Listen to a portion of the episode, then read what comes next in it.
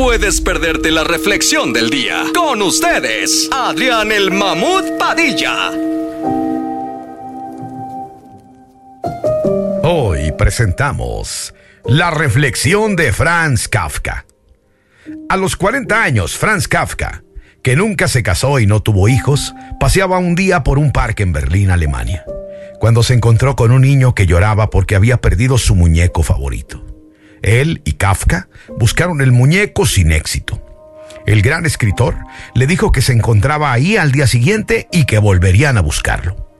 Al día siguiente, cuando aún no habían encontrado al muñeco que el niño había perdido, Franz Kafka le dio al niño una carta escrita por el muñeco que decía, Por favor no llores, hice un viaje para ver el mundo, te escribiré sobre mis aventuras. Así comenzó una historia que continuó hasta el final de la vida de Franz Kafka. Durante sus encuentros, el gran escritor leía las cartas del muñeco cuidadosamente escritas con aventuras y conversaciones que al niño le parecían fascinantes y maravillosas. Finalmente, Kafka trajo de vuelta al muñeco. Compró uno que había regresado a Berlín. No se parece nada a mi muñequito, le dijo el niño. Le entregó otra carta en la que el muñeco decía, Mis viajes ya me cambiaron. El niño abrazó al nuevo muñeco y se lo llevó feliz a su casa. Fue la última vez que vio al escritor porque un año después murió.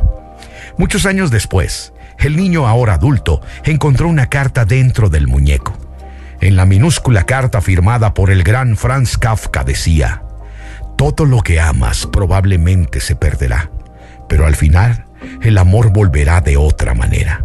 Aceptar los cambios es inevitable para el crecimiento. Juntos podemos convertir el dolor en asombro y amor, pero depende de nosotros crear consciente e intencionalmente esa conexión.